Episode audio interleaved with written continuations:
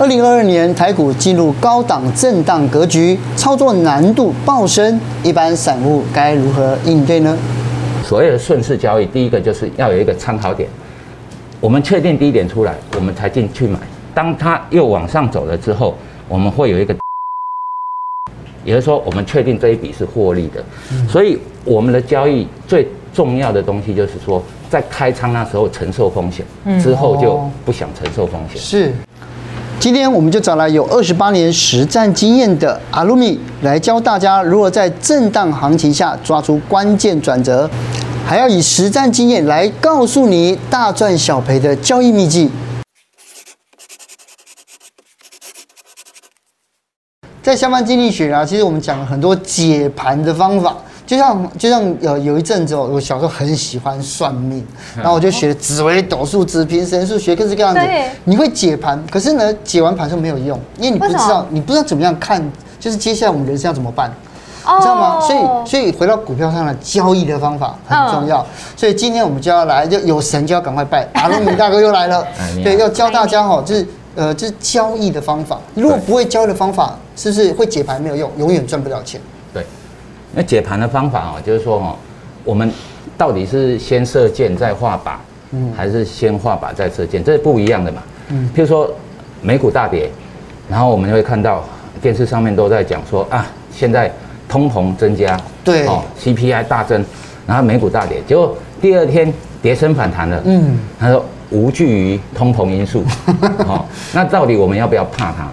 就是说通膨这个因素，我们要不要考虑在每天的交易里面？嗯，所以很多人就是说哦，讲了一口好股票，那我们会去看电视啊，或者所收到的 information 都是过时的，也就是说看图说故事出来的东西是。但是我们实际做交易并不是这样子，我们实际做交易就是说哦，我们要有自己的 SOP，针对我们对市场的观察。还有我们自己对市场的思路，然后把自己的 SOP 架上去。嗯，那这样子，它大跌的时候，我们要有部位在里面，才能享受到利润嘛。嗯，对不对？不管大涨或大跌，也就是说哦，当你看到一个行情的时候，我们把自己的 SOP 放在里面，然后实际执行我们的自己的那个交易。嗯，那如果交易呃这这种走势啊，未来的走势是跟你的 SOP 或者你的想法，feel 是符合的。那我们就按照 SOP 做啊，不对就砍掉。嗯，这个就是交易的方法。那我对这个太好奇，要怎么建立呢？比如说刚刚有说 SOP，是不是每一个人建立的方法都不一样？有没有一个系统性的可以把它建立起来？我们第一个哈，我们要对市场要有观察。嗯，譬如说我们对市场现在的是多头格局还是空头的？是，还是说它可能会走震荡的？我们要有自己的一个底，那我们才能够知道制制定怎么怎样的交易策略才符合这个市场。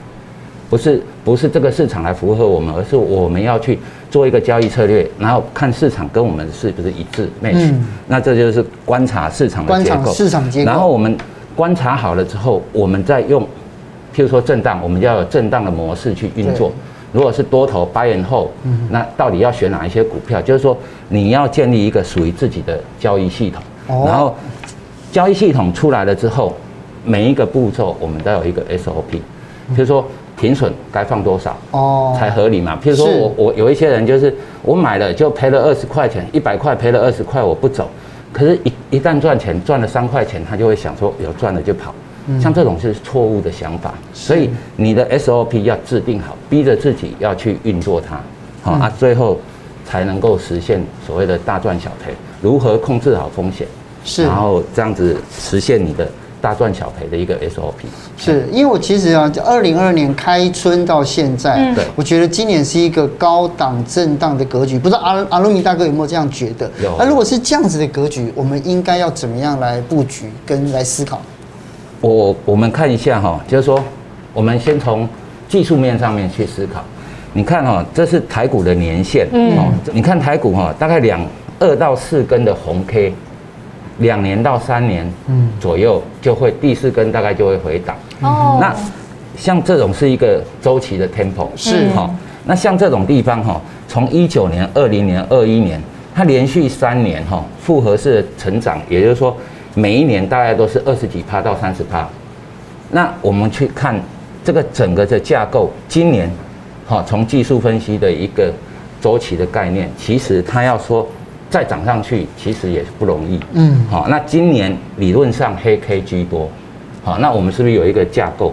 今年 buy and hold 这种可能要有问号，就是说大多头的格局可能在今年结束，这是技术面上面的。嗯，那我们再来看一下哈，就是说我们要观察市场，最主要的说哈，今年的所谓的基本面的概念大概有哪几个重点？那我举了四个例子，就是说资金面，嗯，然后疫情发展啊，碳中和、供需结构，大方向。对，你大方向要先画出来。那供资金面哈，就是说德国的股神啊，那个科斯托兰尼有说，股票的走势大概决定有两个因素，第一个就是资金，第二个是人性。嗯，那我再加上就是事件，譬如说最近的俄罗斯跟乌克兰，对，它也会引起震荡嘛。对，然后还有一个就是供需，供需哈。像海运就供需失衡，好啊，那个呃最近这一阵子的 IC 也是一样，因为晶片荒，所以这种供需失衡我们要考虑进去。但是大架构就是资金，好，那我们看一下资金面，其实是影响最深远的。第一个就是通膨因素升息，然后再说表。那通膨因素有什么概念？就是说对于第一。殖利率高本益比的这些影响会比较大，嗯，比如说，比如说我升了四码，那就是无风险利率就已经一趴了，对。那如果我殖利率不到一趴，那是不是你的评比就会掉下来？我不可能去买一个要冒风险，结果你才给我一趴，我不冒风险就已经有一趴了，你还给我那么少，所以它的本益比一定会修正。可是长期呢，一旦缩缩表之后，缩表对那个。升息的影响反而更大，哦，那整个市场的资金水位是被抽离的，所以这种东西就会有一种类股轮动的概念在里面。哦，那第二个就是疫情发展，疫情发展就是什么旅游啊、民生用品啊，对，哦，那可能就会大涨。那之前的海运可能就开始要修正了。是，那航空如果说大家旅游都开放了，航空可能还还不错。对，所以最近。不是华航、长龙都大大涨，对呀，哦，就是这是主因。那接下来就是碳中和，碳中和哦，这个就影响又很深远，好，这是一个长期的概念。电动车、电池还有晶片啊这些东西，就是未来要碳中和的一个方向。嗯，可是我们再回过头来看，水泥、钢铁这种很耗能、很耗能量的这种东西都有影响。对，以后可能它的那个。呃，负担的成本又又更高了，嗯，好，因为碳权的因素。那最后我们看供需，就是供需的东西，就是说我们是主要是 IC 嘛，好，半导体王国。那如果像今年以今年为例，年底的时候会有二十九座晶圆厂会开出来，嗯，啊，到时候会不会有很大的一个供给量？对，所以成熟制程可能会修正哦，因为譬如说像最近的联电啊、力基都在跌。那也就是说，成熟制程它可能会供大于求，但是台积电它有一个保护，就是它的技术三纳米、五纳米这些，所以它还是会维持一定的利润。也就是说，这供给的结构啊，会造成说同样的东西会有分歧，同样是晶圆代工也会有分歧。好，那这就是我们主要的去思考它。那这些综合起来，我们认为你要上。可能有问题，嗯，要修正也不至于说变成空头，嗯，所以我们定定位在二零二二年就是一个震荡，嗯，好，高也不会太高，一万九，对，到两万之间，对，好，就是五趴到八趴，嗯，那低可能就是一万五，那就是在这里，修到一万五，可能呐，因为因为如果是以下半年的话，升息又加缩表，而且股市是这样动态的。当你升息之后，发现通膨还是那么高，它会更加速。是的，所以刚才讲到第二，先观察市场结构。第二个，刚才阿伦明大哥讲到的，就是建立交易系统。对对，那怎么样来建立交易系统呢？就是第二个这个部分，希望跟我们分享一个多周期时间框架，好多不同的图表跟 K 线。这要怎么看？这是一个哈，我在用的，就是专门在做平常对震荡盘的结构。哦，在用哦，专看震荡盘。对，我我先解释一下哈，这一个框框哈有四个周期，这是周线，那周线里面哈这有一个绿框，这绿框哈把它围观之后，就是这个日线的大框。哦。那这个日线的大框在围观之后，就变成一个大的六十分钟线。嗯，是。那这个绿框就是十五分钟线。越看越细。越看越细。那我们要怎么样去使用它？就是说，我们有一个目标，就是大赚小赔。好，那大赚要怎么赚？就是说，我们希望，譬如说，我是做十天两到一两个月的，哈，这种周期。那我如果是做十天到一两个月周期，我势必要看周线。那我的主级别的架构就是要看日线走势。哦。可是我的方向是要看高一层的，因为我要放十天半个月以上，所以我一定要十天半个月就超过一周了嘛。嗯。所以，我放的越久，周线的方向才是我真的方向。嗯。所以我要看周线的方向，然后日线看什么？日线看它的结构。好，譬如说形态。那像十五分钟的，或者是六十分钟的，我们就是围观，去进场买卖，抓那个买卖点，大概是这个意思。哦，所以上下层都要看，对，多一点的时间长线看一下，然后再围观的也都要看。对，啊我们主要是做主级别，譬如说我的主级别是我想要做的是三到五天，那我的主级别就是分钟的，六十分钟的。那如果我要超过一个礼拜、两个礼拜这种，我要以日线为主。那主级别上一层跟下一层，上一层就是方向，下一层就是我们的进出场。是，对对。可是刚刚这样讲，其实我觉得观众听起来会很就很模糊啊，就是他大大家对一下大家讲说很抽象，这样对不对？所以要接下来就针对今年是震荡行情，要怎么样的建议交易系统？我先解释一下哈，顺势交易，因为我们通常都是顺势交易。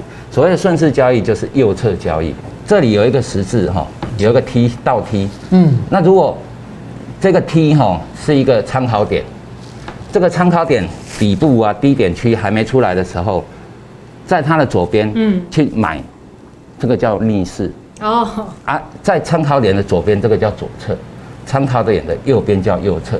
那为什么要有这个参考点？就是说我们在做交易的时候，所谓的顺势交易，第一个就是要有停损。要有一个参考点，我们确定低点出来，我们才进去买；确定高点出来，我们才去卖。哦，所以不是用猜的。那有一个参考点哈，这个叫右侧交易，也就是我们等一下要讲的东西。那接下来哈，我们看一个，这是一个日线图，台指的日线图。那台指的日线图，我们发现说，最后这里这一根呢，嗯，是有黑。那个黑 K 的一个吞噬，对，所以这里就会有交易的机会，因为这一个震荡之后，高档震荡，它有可能是往上突破的，嗯，所以我们第一个架构出来，日线的架构有一个概念，它要往上走，嗯，那接下来我们的主级别，因为我们做的东西可能就是三到十天，那三天到十天这个区间里面，我们就要看六十分钟的，那日线就是我们的主级别的上一层，我们来判断方向。那方向已经判断出来，可能要往上。接下来我们要有一个，呃，看六十分钟的一个走势。那你看哈、喔，这六十分钟这里有一个参考点，就是在刚才日线画的一个低档，参考低档。那这一个地方有可能就是一个往上突破的一个模式。它这形成一个架构是类似 W 底的架构，那框架我们就定出来了。那接下来我们要进场去找买卖点。那我们把它放大之后啊，用十五分 K 放大之后，我们参考点在这边。那进场的参考价这一个是颈线位，所以我们在这里去买进，嗯要设一个停损点。嗯。可是我看这个两个啊，参考点跟停损点为什么要这样设定呢？因为哦，参考点就是我们刚才说的那个右侧交易的一个参考点。嗯。那我们看哈，在六十分钟的低档区。嗯，好，这一个东西就是参考点。嗯，那我们只是把它放大看，这个地方就是参考点。可是我们说过，我们是做六十分钟当做主主要级别的。好，那如果说我们要实现大赚小赔，那个小赔的部分，我们就要从十五分钟去设定。所以在十五分钟的一个转折，就是一个所谓的停损价。嗯，哦，那大概就是这样子哦，就可以定出来。所以停损点还是停损位置还是要设稍微高一点点，对不对？哎，应该是说停损位是用十五分钟去考量的，小的级别去设定的。那所谓的参考点是你的主级别在设定的。那为什么要用十五分钟？也就是说，我们用小级别的平损架构去享受大级别的一个方向。嗯，好，当它推动的时候，我们是日线的收获。哦，可是停损的时候是十五分 K 的一个停损。是，好，那大概是这个样子。那我们进场之后，停损就挂着。那第二第二天哈，就是说，当它有跑出去，跳高开了，跑出去了，那接下来我们这个就是确定我们开仓是成功的。嗯，那这个停损点跟进场点，我们设它一个风险值 R。那风险值 R 哈是有关于我们到时候所谓的大赚小赔，那你小赔的地方就是一百六十点，嗯，那大赚的地方就是我们目标区。嗯，那目标区我们怎么去设它？就是说。因为我们做三到五天或者三到十天这个 range，那我们可以从周线的平均振幅，拿去思考，一个礼拜你跑多远？对，啊，你方向出来了，至少要跑一个礼拜嘛。嗯，那也就是说，这方向出来了之后，我们从周线振幅看是大概四百点，那大概是介于这个风险 R 的两倍到三倍之间。嗯嗯，所以我们设定一个目标区，就是两倍到三倍的 R，就是。目标区在目标区还没来的之前，我们就是先停损设好。那停损设好了之后，当它在走的时候，我们就开始 follow trend，好，follow 这个它的那个趋势。是。那当它有一个跳空开的时候，那这个是一个缺口。嗯。等到收盘，我们确认缺口的时候，我们就可以把它这个第一次移动停损移来这边。也就是说，我们建仓的第三天。我们就确定，嘿，确定这个地方，这个缺口，要是再回来就不对了。所以这个地方我们移动停损，那这个移动停损跟我们的进进场点差不多，break even 的地方，也就说不赚不赔。那我们继续看，就是第一个停移动停损到这里。那当它又往上走了之后，我们会有一个第二次移动停损，也就是说我们确定这一笔是获利的。所以我们的交易最重要的东西就是说。在开仓那时候承受风险，之后就不想承受风险。是，那移动停损一一旦移动了，进入到我们目标区，我们在思考要不要离开。嗯，那我的模式就是，我今天是看六十分 K 的，那一旦进入我的目标区之后，六十分 K 有黑 K 的地方，我就会离场。嗯，哦，所以这一笔我们的实际交易大概赚了大概四百点，四百点，四百点左右，接近四百点。那到这个区间获利的，要是再往上走怎么办？那就不关我们的事。是，我们做震荡盘的交易哈，是这样子，寻找机会，有机会咬一口，那其他就在旁边看，好，也不承受风险，但是有机会我们就去实现大赚小赔的一个概念。是，然后设好停损，然后一旦停损。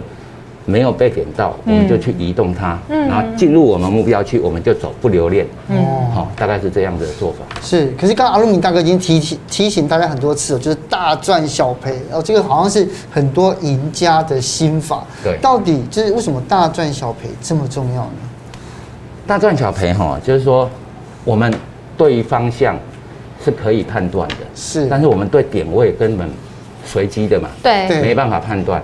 那我刚才有说科斯托兰尼嘛，德国股神，他有说了另外一句话，就是说，成功的投资者，哈，就是成功五十一次，一百次交易里面成功五十一次，亏损四十九次。那这这个成功的交易者，就是在这两者差价之间生存。也就是说，我可以成五十一，然后赚五十一，然后亏损是四十九，这样我长期下来我就有获利了。哦。啊，所以我们要做的东西就是输输少一点，那赚赚多一点。那我们的技术上面就是想办法去实现这个概念。嗯哼，哎，所以呢，今天教了很多讯息量很大，对不对？对。可是我自己还有一个很好奇的，因为比如说今年确定是震荡盘对嘛，那震荡盘的时候，然后讯号比较多，到底要怎么想说台股多头什么时候会结束？这个判断，你知道？其实。